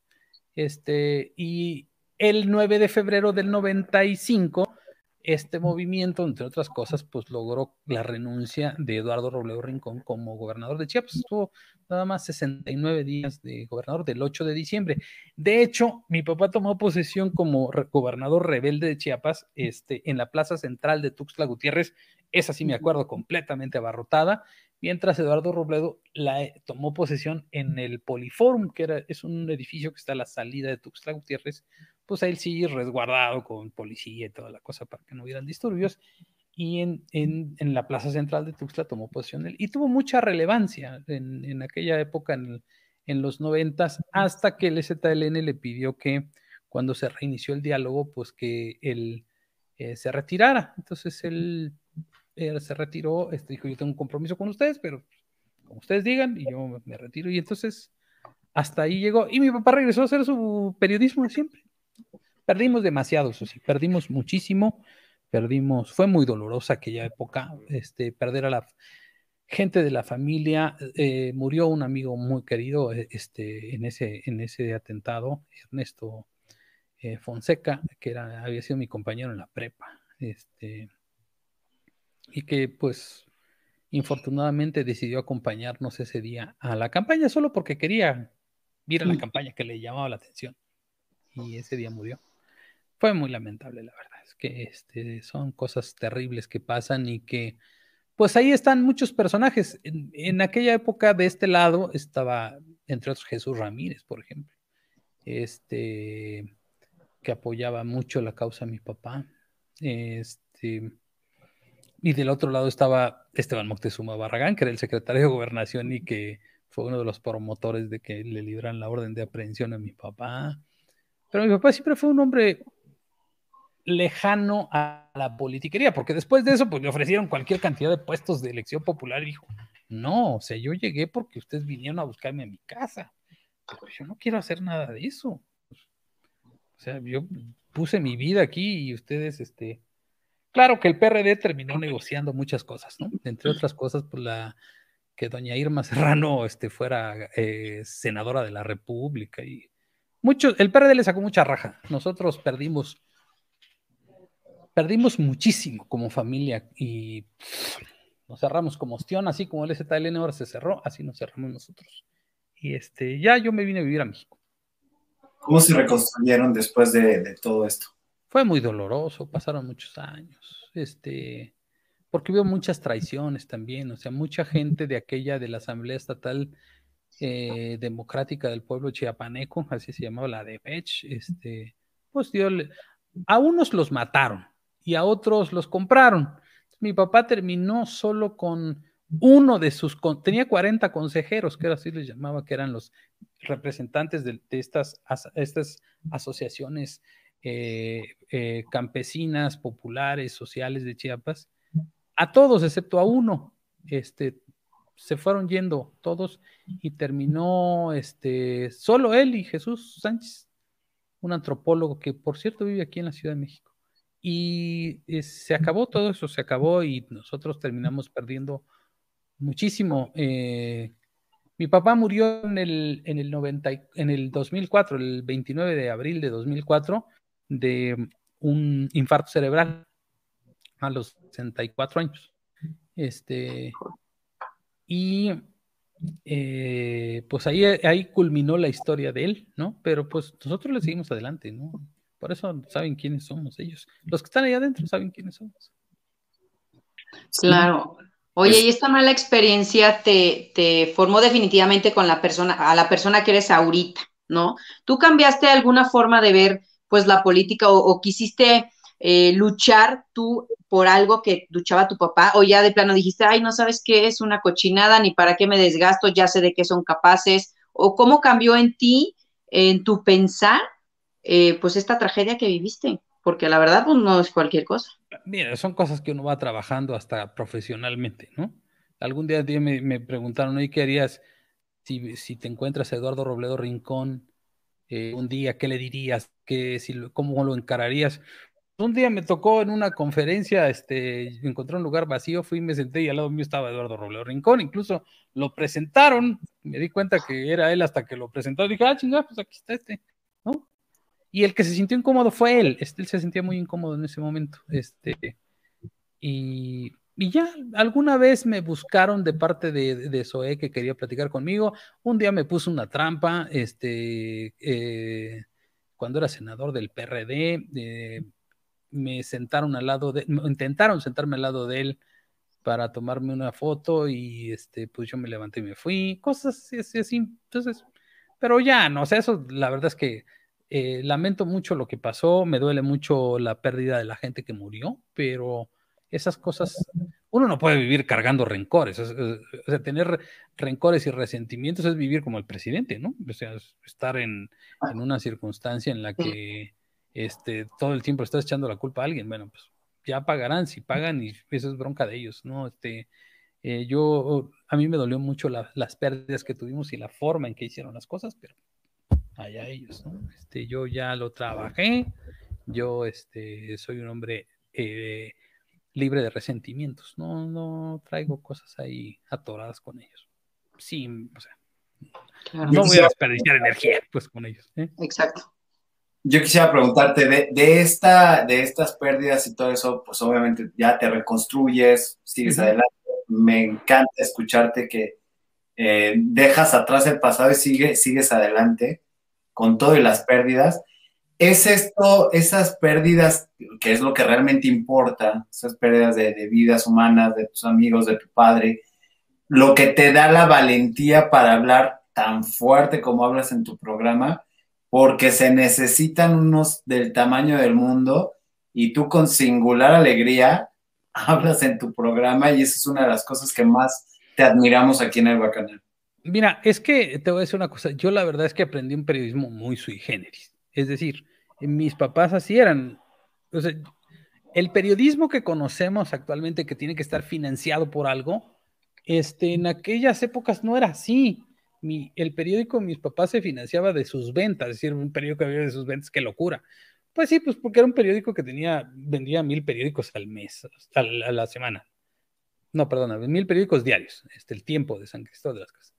Y si le sacaba de costo un peso por periódico, pues ya tenías mil pesos al día. Y con eso, pues se alcanzaba a pagar a quienes trabajaban en el periódico mi papá aparte daba clases, litigaba, este, mi mamá este, de, trabajaba en la imprenta, nosotros colaborábamos y trabajábamos con ellos. Entonces, pues era una economía familiar bastante austera, bastante, eh, ¿cómo te diré? Pues eh, muy vivir al día, la neta, muy, muy vivir al día. Eh, mi familia es muy reconocida por eso en San Cristóbal de las Casas. Y pues esta forma de decir las cosas, pues es la única que conozco, pues, ¿no? Este, respeto mucho cuando me invitan a, programas de medios tradicionales, y que no les puedo andar mentando la madre y todo eso. Respeto el espacio que me dan, pero si este es mi espacio, pues es que yo no. Yo creo que no es, es que no hay otra forma de hacerlo, pues, ¿no? No, no es que sea yo muy, muy valiente. Yo decía que mi papá no tenía, no tenía muchas cualidades, que es que así era, pues, no es, no es que se tuviera que esforzar, así era, pues. mi mamá es igual, ¿no? Entonces, no es algo que a la gente le sorprendía mucho que fueran ellos así, que no le tuvieran miedo a nada, pero pues esa era su forma de ser, tampoco es que dijeras que, que pues hacían un sacrificio este, en contra de su voluntad para hacerlo, no, le salía natural, le decía que bueno que fueron periodistas y no narcotraficantes, ¿no? Porque si no también hubieran sido igual, ¿no? pero este, eso es lo que les, eso es lo que les gustaba hacer. Entonces, esa forma es la que yo conocí y, creo que es valioso eh, poder hablar con, con la verdad, pero con la verdad sustentada y sobre todo que no tenga que ver con, con motivadores o económicos o como con rencores yo no le tiro mierda ni a Esteban Moctezuma, ni a Zoé, ni a nadie de ellos. Si el día que lleguen, el día que este Zoé hizo una tranza, pues sí, pero pues porque hizo una tranza, no porque me haya hecho algo en lo personal, ¿no? Es que cuando lo tomas personal, pues es otra cosa.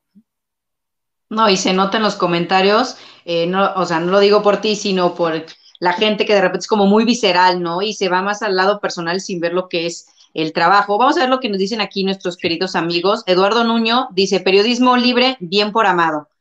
Gracias. Lulú Delgadillo, Víctor, necesitamos gente como Amado en los partidos políticos. Yo no. Hola, Leticia. yo no. Leticia nos saludaba, decía, hola, buenas noches. ¿Qué más, vecinito? Gael Cortés. Y cada vez se están convenciendo que López no es lo que prometió ser para, convenciendo de que López no es lo que prometió ser para México. Luis, pregunta para Amado, ¿serías candidato de algún cargo público ahorita con su cara de hace rato? Mira. No. No, no, no, no. No, pues, ¿para qué soy? Es como, este, si metes a un, a un candidato o un político a hacer esto, pues a lo mejor funciona, pero ¿para qué, para qué me echo a perder siendo político? Buen punto. Como dice Andrés Armando, hoy tienen un invitado de lujo, Amado Avendaño, me gustan mucho sus comentarios. A nosotros también. Alma Lilian dice, yo poco a poco también he hecho lo mío, hay que rescatar al país. Efectivamente, desde la trinchera nos toca a ah, cada quien ah. hacer lo que podamos. Ah, Alma también es mi amiga de WhatsApp. Gloria Macario dice, wow, perdón que suene como el troll, pero qué super programa, gracias. gracias. Art Gamer dice que el señor Avendaño nos cuenta de la gente que rodea a Obrador. Yo no sabía su historia política. Ja, ja, ja. Pues, conozco varios de ahí, este, y hay, hay gente que respeto mucho, este, Jesús Cantú, que fue mi colega ahí en el TEC, está en el equipo de López Obrador, lo respeto mucho. Está eh, Roberto Duque, que es un extraordinario abogado, está en gobernación. Hay mucha gente de la, en, o sea, vemos a los, a los más rastreros y vemos a la gente más ruin y más vil, pero si este gobierno todavía sigue caminando, es por gente como ellos, gente que ya cuando lo van a recontracagar son los que son, son como las barreras de los, de los, este, ¿cómo se llama? Del boliche, las barras del boliche. Ah, ya cuando se, la bola se viera a la canal, ahí ellos lo detienen. Son gente, hay mucha gente que no sale su nombre, que no, que no los ves, pero que es gente muy capaz y que lo hace no por, no es un, no, no son gatos de López Obrador, sino son gente que cree que estando dentro del gobierno puede ser más útil que estando fuera, ¿no? Y al que, a gente a la que no le exigen que salga a aplaudir ni a poner tweets en favor del presidente y eso me parece que eh, a esa gente que se está rompiendo la madre allá adentro a pesar de todo, también hay que hacerle un reconocimiento porque este país funciona por muchos burócratas y mucha gente desde abajo hasta niveles de subsecretario que están aguantando vara y que están lo hacen de veras para que el país no se lo lleve la chingada. Es neta. Yo conozco a varios de ellos y la verdad es que digo, hay mucha gente que es muy radical decir, pues que se vayan a la chingada. Y que, miren que si muchos de ellos se van a la chingada, quebramos más rápido de lo que ustedes creen, ¿eh? Sí, totalmente. Ah, muy cañón. Oye, Amado, ¿para ti qué es AMLO? Cuéntame.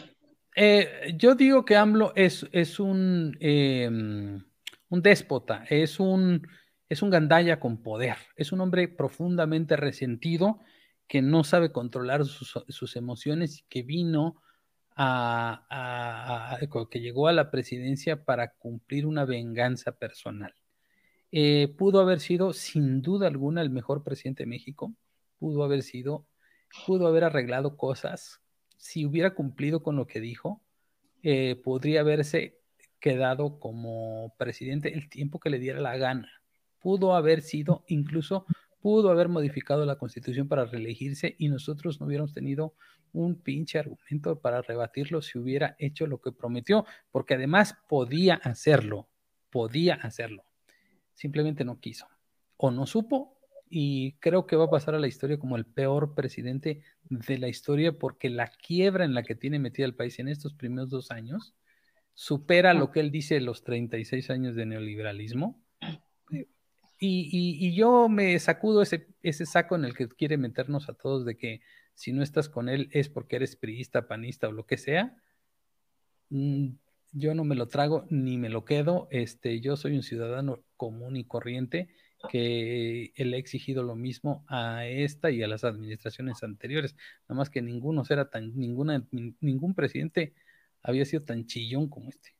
Lo que pasa es, y lo hemos dicho varias veces aquí en el Bacanal, eh, que hablamos de, para toda la gente que, que está nueva, Aquí hablamos de política y hablamos de espectáculos porque tienen mucho que ver. Ahorita, por ejemplo, no me acordaba de Irma Serrano en la política y tienes toda la razón. Es así de, wow, sí es cierto. Y hay otra cosa en, la que quiero puntualizar en lo que estás eh, comentando. Hay uno de tus videos donde hablas específicamente de este mexicano gandaya, holgazán, acostumbrado a alzar la mano y a, estar molesto porque a ti te va bien, pero no esforzarse. O sea, decir, ¿por qué carajos le va bien a Amado Mandayo? ¿Por qué tiene tantos seguidores? ¿Por qué lo siguen tanto en Twitter? Bueno, tú también lo puedes hacer. No, pero es que yo no lo quiero hacer. ¿Pero por qué él lo hace? Y le molesta. Y él lo está poniendo con otro ejemplo, pero tú lo has descrito mejor en tus videos. ¿Qué razón tienes de esto? Y de ahí sale otro video que hablas de los cuatro tipos de chairos. un resumen de eso, por favor. Bueno, mira, creo que eh, en este país eh, hice hace unos años un, una videocolumna que tuvo un éxito impresionante, tuvo más de un millón de vistas, y donde hablaba justamente de esta personalidad, es decir, y, eso fue antes, dos años antes de que llegara López Obrador, y yo decía que, que este país no iba a funcionar ni aunque tuviéramos a Gandhi o que tuviéramos a alguien que fuera la mezcla de Cárdenas, Gandhi, Mandela, este, Benito Juárez, no iba a funcionar porque los ciudadanos no funcionan, porque los ciudadanos están esperando que llegue alguien que les dé todo y que los haga funcionar y, bajo la ley del mínimo esfuerzo. Y la ley del mínimo esfuerzo es la que convierte a la gente en gandalla. ¿Por qué? Pues es el güey que se mete en la fila, el güey que, quiere que, eh, ser amigo del político para que le den chamba, el, güey que quiere que, eh, copiar para no estudiar en el examen. Es la ley del mínimo esfuerzo. Y aquí se premia eso. Aquí eh, se premia al güey que vas en la, en la fila y se mete hasta adelante, ¿no? Que vas a meterte al, segundo piso o en los carriles de, las casetas, que va y se mete hasta adelante y, ahí se ve hasta que se mete. ¿Por qué? Y además se lo festeja, porque él es el chingón, ¿no? E, eso tiene muchos incentivos el güey que, es bien macho con su mujer, el que no le pasa pensión a los hijos, el que, este, ese tipo de gente gandaya, ese tipo de gente gandaya, antes e, estaba satanizado o mal visto, y hoy por hoy, teniendo un presidente gandaya, pues estos se empoderaron, entonces se sienten, sienten que hoy lo que rifa es ser gandaya, es, eh, es la ley del mínimo esfuerzo, pues porque yo soy amigo del presidente, yo, y yo soy amigo de, yo soy compadre de, y entonces a mí me va a tocar, ¿no? Eh, y la gente que se levanta todos los días a, romperse la madre, la gente que da empleos, la que tiene su changarrito, la que a esa gente es la a la que se joden, ¿no? Y, eh, eso es eh, el güey que, te choca y este, se huye, ¿no? Teniendo seguro. O sea, tienes seguro, güey, ¿por qué te, por qué te pelas, güey? Si tienes seguro y tu seguro te va a pagar y a ti no te pasó nada, solo por chingar. Déjame interrumpirte aquí en este momento con este que acabas de mencionar, justamente, y, quería abrir el programa con eso, pero cabe en este lugar perfecto. Hay un señor eh, que en un Versa gris, Versa plata, en la esquina de Avenida de Limán, donde está el líder César, no es comercial, señores, pero atropelló una señora con un bebé de cuatro años, el niño ensangrentado y todo eso, hace la finta que se va a parar y este, se bajan todos a ver y, ay, sí, sí, a ver qué, qué, sucedió, en qué puedo ayudar. Se queda la gente distraída con, con el niño y con la señora, se sube de nuevo a su coche y se pela. Ojalá que lo encuentren, ojalá que lo vean y todo eso ese mexicano, de ese mexicano está hablando justamente Amado. Y es, el güey que no se quiere hacer responsable de sus actos. Totalmente. Para ser ciudadano necesitas tres características. Eh, estar informado, ser participativo y hacerte responsable de tus actos como ciudadano. Este tipo de gente es justamente eh, lo contrario, es el güey que quiere todos los privilegios, pero no quiere ninguna responsabilidad. Es el güey que, no, que te pide prestado y se hace pendejo para pagarte todo el tiempo. Uy, bueno. No, es el güey que se encuentra un celular y lo primero que hace es craquearlo para eh, hackearlo para, para quedarse con él en lugar de buscar en chinga quién es. Bueno, yo he encontrado gente que pierde, que, se, que perdió 200 pesos. O sea, encontré 200 pesos tirados en la calle. ¿Cómo encuentras a alguien que se perdió 200 pesos? Dije, va a venir a buscarlos. y hago, ok, ahí lo ves. ¿Quién está buscando? Es que se me cayeron 200 pesos. Ah, aquí están. ¿Lo encuentras? Mira, nos pasó en vacaciones en Canadá. Eh, entramos al, eh, al, jardín botánico en, en, Montreal. Este, y tienes, te dan un pase, te dan un boletito. A mi hijo se le cayó el boletito, ¿quién? nunca supimos dónde.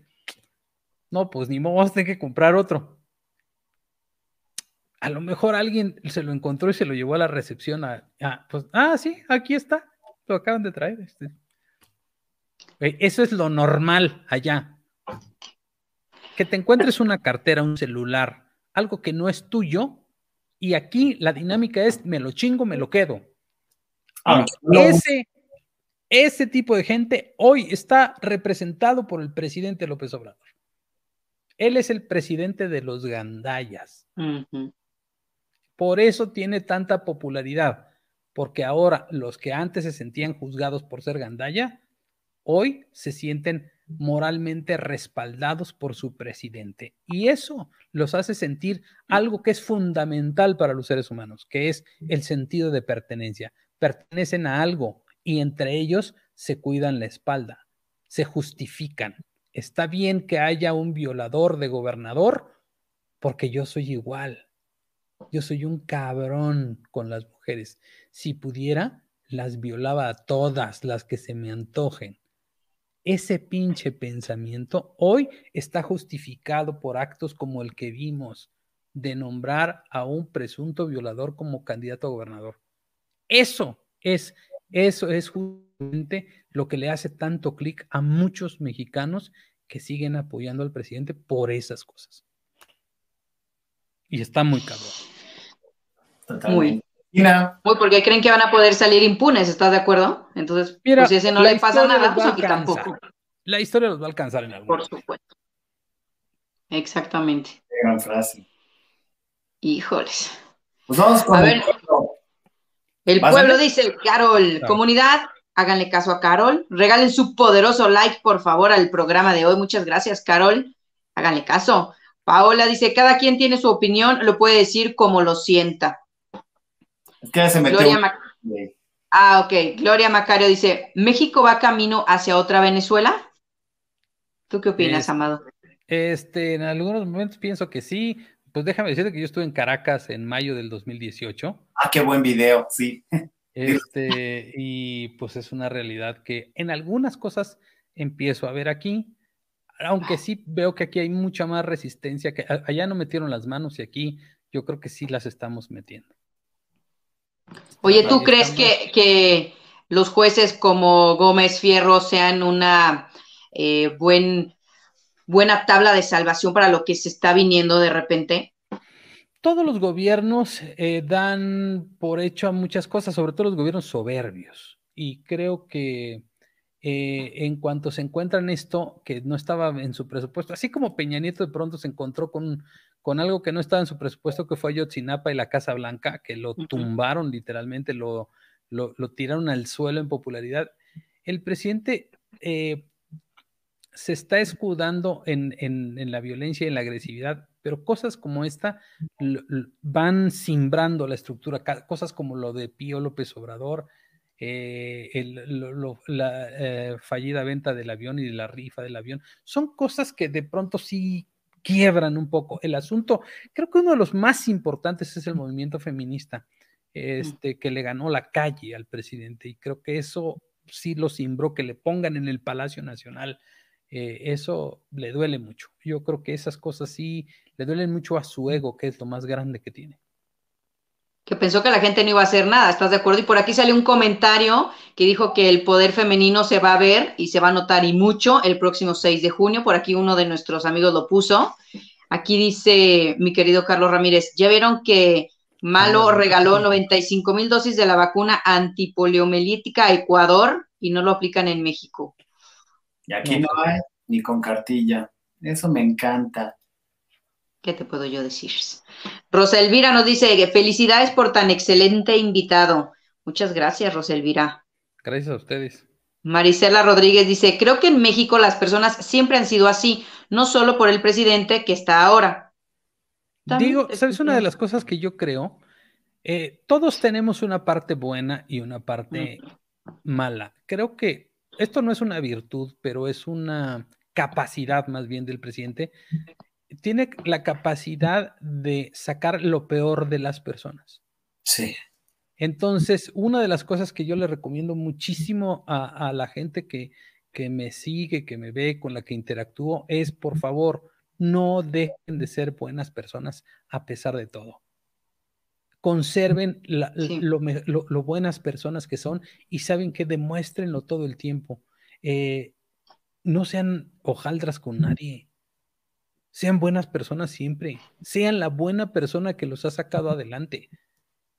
No se conviertan en chairos nunca, ni chairos, ni en chairos, ni en derechairos. No odien, no se llenen de malos sentimientos, no, se llenen de rencor, porque si no, el próximo sexenio lo que van a pasar haciendo es amargándose la vida, odiando un cabrón. Este, a como dé lugar, luchen contra ese sentimiento. Sí. ¿Y qué haces, cuando, el Chairo, o bueno, yo conocí varios matrimonios que estaban Chairo y derechaira, o sea, o al revés, o Chairo, no es cierto, Chairo derecho, ¿cómo le llaman? Fachos, este, Chairo facho, este, esas combinaciones que dices, híjole, yo en mi Facebook mandé muchos gracias por nada, gracias por haber participado, porque llega un momento que, que aunque no quieras participar, sea, aquí en el Bacanal hacemos muchas críticas al respecto de las decisiones de la administración que estamos viviendo, de la recua, alta transformación. Lo que no nos gusta es, es cómo te quieren cambiar a fuerza. O sea, les he dicho muchas veces a, los señores chayos que se meten en este canal, ¿para qué vienen aquí? Vayan al Nopal Times, allá lo aplauden mucho el chapucero, todo eso. ¿Cuál es el sentido de estarse metiendo en canales donde piensan diferente? Tú en Para reventar, para generar polémica, pero pues es como el bullying. Si tú no le haces caso al bullying, pues. Yo lo, lo silencio y si chingan mucho, pues los bloqueo y ya necesito paz en mi, en mi, en mis redes sociales. aparte son tus redes sociales, no tienes el poder de decidir quién está ahí dando la talla, quién. vale. Ah, ¿no? Sí, ¿Qué viene para... permite muchos chairos, pero yo no. ¿Qué viene para el señor Amado? Ah, felicidad plena siempre. Este, pues, mira, eh, yo, yo soy un hombre siempre de muchos cambios. O sea, he estado en muchas partes, en muchos lados, tengo muchos amigos, y, lo que procuro es, es eh, eh, reinventarme cada vez que hay una oportunidad de hacerlo. Eh, cuando una puerta se cierra, se abre otra. Eh, mi, propósito principal hoy por hoy y en lo que estoy enfocado es en tratar de aportar ideas y tratar de generar conciencia eh, a la gente que me tiene confianza para decirles cuáles son las consecuencias de las cosas que están pasando y qué podríamos hacer para, para eh, rescatar a nuestro país. Para mí eso es lo fundamental hoy por hoy este, nunca me tiro al piso, o al a veces me tiro al piso un ratito, pero yo solito y sin que nadie me vea, y eso, este, eh, hago altos y repienso las cosas y me aconsejo de mi familia, que este, es muy sabia, eh, que me retroalimenta mucho, con mucho cariño siempre, y que para mí son un apoyo fundamental. Y creo que a partir de ahí uno se va reinventando, es, eso, o sea, es como yo siempre le digo a la gente que está muy deprimida, decir, ¿cuántos días has pasado sin comer? No, pues ninguno. O sea, porque no tengas, pues, ¿por qué dejarías de estar? Si hoy las cosas están en un color, pues mañana estarán de otro, ¿no? las cosas, eh, si tú le sigues tocando puertas abriendo, pues se abren, ¿no? Finalmente se abren, no, no te vas a quedar ahí toda la vida, este, pues mismo que te mueras, ¿no? Mismo que te quedes inmóvil, ¿no? No eres un árbol, te tienes que mover. No lo sé, este, creo que las, el panorama se va a abrir. Eh, yo siempre estoy abierto a, todo tipo de oportunidades en donde pueda aportar, en donde pueda ser auténtico y en donde se sienta cómodo y donde sea útil, en un proyecto donde yo sea útil. Y mientras no tengo mil formas de moverme, pues este, yo creo que nadie se, eh, este, y no necesito eh, eh, apelar al, a que alguien me voltee a ver. Yo creo que siempre he estado en los lugares donde, donde la gente considera que soy útil, ¿no? Y donde puedo aportar algo para los demás. yo creo que tengo una vocación de servicio, básicamente. Este, eso me gusta mucho. Y hago muchas cosas que no tienen que ver, que no exigen. Mi papá decía que este, el, el periodismo es un, es un servicio ingrato, no porque sea algo malo. La parte de servir eh, sin esperar nada a cambio es muy reconfortante. Si tú estás esperando algo a cambio todo el tiempo, pues entonces no es servicio. Y yo creo que la vida te recompensa de muchas maneras. Eh, creo que una de las, de las cosas que yo más aprendí de mi papá es la, y de mi mamá, desde luego, es la generosidad. Tú das cuando puedes y das lo que tienes. Hay que ser generosos. Eso genera un ciclo. Si acumulas demasiado, este, se atoran las cosas, se atora el, este ciclo del ocho infinito, ¿no? Hay que ser generosos, siempre hay que ser generosos. Cuando tienes, das. Cuando no tienes, tienes que buscar para que se siga siendo generoso, ¿no? Este, esa es una, una virtud que, que cuando la aprendes funciona. Totalmente. Oye, yo estoy de acuerdo con lo que dice Queens Palacios. Dice, escribe un libro, amigo amado, tienes mucho más. Y si haces la serie. ¿Eh? No, este, fíjate que me puse a escribir uno sobre el 94, pero la verdad es que he tenido tanta chamba que ya no le seguí. Es una charla que tuve larguísima con mi mamá y donde me contó muchas cosas, entre ellas eh, algunas entrevistas privadas que tuvo con el subcomandante Marcos. Este, ah. ¿dónde está la tumba del subcomandante Marcos? Porque ya hay una tumba del subcomandante Marcos aunque no se haya muerto. Bueno, se murió el personaje de Marcos, ya se murió, ahora se llama Galeano. Este eh, tiene su teoría de dónde salió el nombre de Marcos.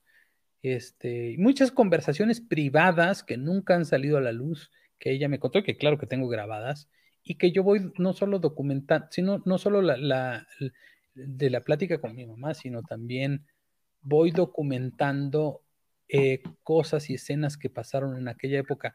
Mira, todos los documentales, todos los libros, todos los eh, reportajes que se han hecho sobre el 94 y lo que pasó, ninguno ha considerado a los personajes originales, a los primeros, a excepción de Marcos, y que son los personajes locales, como Gaspar Morquecho, que, o sea, los primeros tres que vieron de, frente al subcomandante Marcos, el primero de enero de 1994 en San Cristóbal de las Casas fue mi papá, este, Gaspar Morquecho, periodista también del mismo periódico, y yo, los tres. A las, a todavía estaba amaneciendo en San Cristóbal y fuimos a, verlos. Nunca le preguntaron a mi papá así eh, de manera detallada. Pues ahí puedes ver a, en el documental este que acaban de, pasar, creo que fue en Netflix, pues están todos los personajes nacionales, pero jamás le pidieron a mi mamá, oye, este, cuéntame tu historia. Y hay cosas realmente maravillosas que conoció mi mamá en el cuartel del ZLN, en donde pues no entraba ninguno de estos, y mi mamá y mi papá sí pudieron entrar. Bueno, hasta yo. No, bueno. No, ya te estás tardando, Amado, ¿eh? Exactamente. Algún día terminaremos con eso. Eso está increíble. Amado, quiero agradecerte tu tiempo, tu generosidad a este bonito bacanal. Y eh, pues no sé, algo más que te gustaría agregar de esta bonita entrevista, de esta gran. estoy muy agradecido con ustedes porque me sacaron cosas que ni me acordaba, este, y que, este, pues qué buena charla nos echamos, ¿sí? Totalmente. Y, ya quien está calentando aquí motores y encendiendo la, para que te gustaría ver, eh, les gustaría verte con Ángel Verdugo. Fíjate que ya hablé con él, eh, la semana pasada hablé con él y le propuse que le hiciera, me dijo que sí, pero pues estoy ajustando cosas en cuestión técnica porque lo único que no quiero es que se me vaya a caer la entrevista. Muy buen punto. Sí, pero lo voy a invitar la próxima semana. Yo creo que lo voy a invitar a que tengamos una eh, una charla. Lo que quería hacer er, era, era tener un programa de entrevistas, porque hay muchos personajes que me llaman mucho la atención y que me gustaría entrevistar, así como ustedes me entrevistan a mí. Este, hay muchos personajes a los que les quiero sacar la sopa, ¿no? Este, y que me caen muy bien y que creo que pueden ser muy útiles en este proceso de generar conciencia. Pero este, primero me voy a preparar bien y a ver a, reorientar, porque también tenemos mucha chamba, eso también genera. Bendito sea Dios. Sí. Qué bueno. Qué bueno, me parece muy bien. Oye, pues te, queremos agradecer que, Gracias a ustedes. que haya estado con nosotros. Eh, y bueno, pues hemos llegado al final. Lizda Malacón, despídete por favor, adorada. Muchas gracias, querido Amado, a todos ustedes que nos están viendo. Recuerden que se queda grabada la entrevista completa aquí en streaming, es el beneficio. Sigan, por supuesto, Amado, al Bacanal y a su servidora. Y muchas gracias por sus comentarios. Y Amado, es un placer. Ya sabes que aquí somos tus amigos y es tu casa cuando gustes y para lo, cuando quieras, aquí estamos. Igualmente, les agradezco de veras muchísimo esta plática. Fue muy sabrosa. Muy, muy buena. Muchas gracias de todo corazón. Muchísimas gracias. Y ya pues, se quedan ahí, eh, les agradecemos sus likes, si nos ven en la repetición, en el streaming, en Spotify, en Facebook, en todos lados, síganos, denle, seguir Amado Avendaño, va a estar aquí muchas veces, esperamos que no sea la, última y pues, seguirle sacando la sopa, ya le preguntaremos eh, si, le, si le gustaría hacer espectáculo de repente, venir a chismear aquí con nosotros. Ah, fíjate que yo, nada más déjate, te digo rápido, yo trabajé en, la revista Cine Premier cuando empezó en 1996, este, cuando era todavía de, Grupo Editorial Televisa, este, en Videovisa Publicaciones. Y me dediqué un rato al periodismo, a hacer cine, al periodismo cine. empecé con eso. Ahora entendemos la producción ahí en, tu canal. Muchas gracias, Amado. Vale, muchas gracias. Muchas gracias. Cuídate y cuídense también y buenas noches días, tardes, donde sea que nos vean.